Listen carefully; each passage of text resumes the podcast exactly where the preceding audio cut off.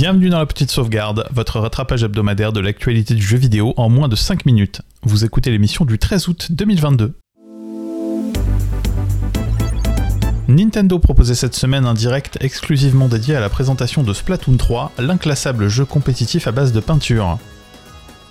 12 arènes dont une partie seulement de nouveautés, un mode permettant de les parcourir librement pour mieux les appréhender, de nouvelles armes, de nouveaux modes de jeu, un mode photo, un mode PVE et même un jeu de cartes à collectionner.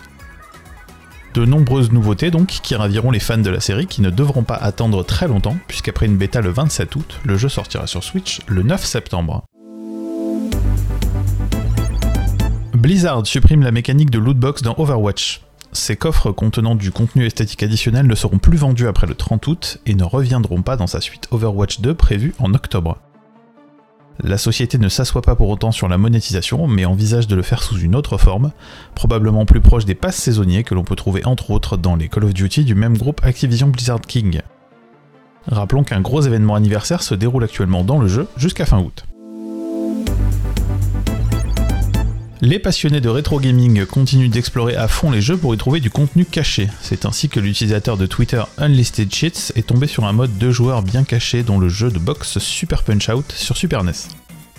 Après une première manipulation permettant de choisir n'importe quel adversaire parmi tous ceux disponibles dans le jeu, une seconde donnera le contrôle du dit adversaire à la deuxième manette avec même la possibilité d'accéder à des coups spéciaux. Une jolie petite nouveauté à tester avec un ou une amie lors de votre prochaine session rétro. Le mois dernier, la société Unity commercialisant le célèbre moteur de jeu du même nom annonçait un projet de fusion avec Iron Source, société spécialisée dans les solutions de monétisation pour 4,4 milliards de dollars. Mais on apprend cette semaine que Applovin, un concurrent direct de Iron Source, relance avec une offre bien supérieure à 17,5 milliards de dollars.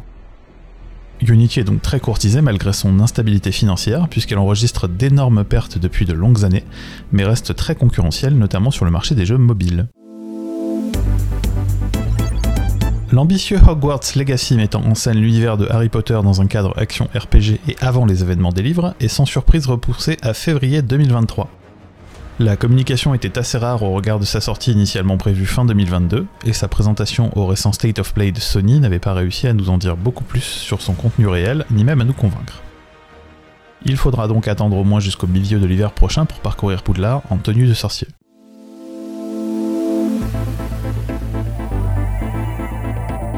Les sorties marquantes de cette semaine. Forgotten Saga, un DLC pour Assassin's Creed Valhalla. Love, Money and Rock'n'Roll, un visual novel très typé années 80. Two Point Campus pour retrouver l'ambiance de Theme Hospital mais avec un campus universitaire. Cult of the Lamb, un mélange de jeu d'action et de gestion en incarnant un mouton sectaire. On se retrouve la semaine prochaine pour une nouvelle revue de l'actualité du jeu vidéo en moins de 5 minutes.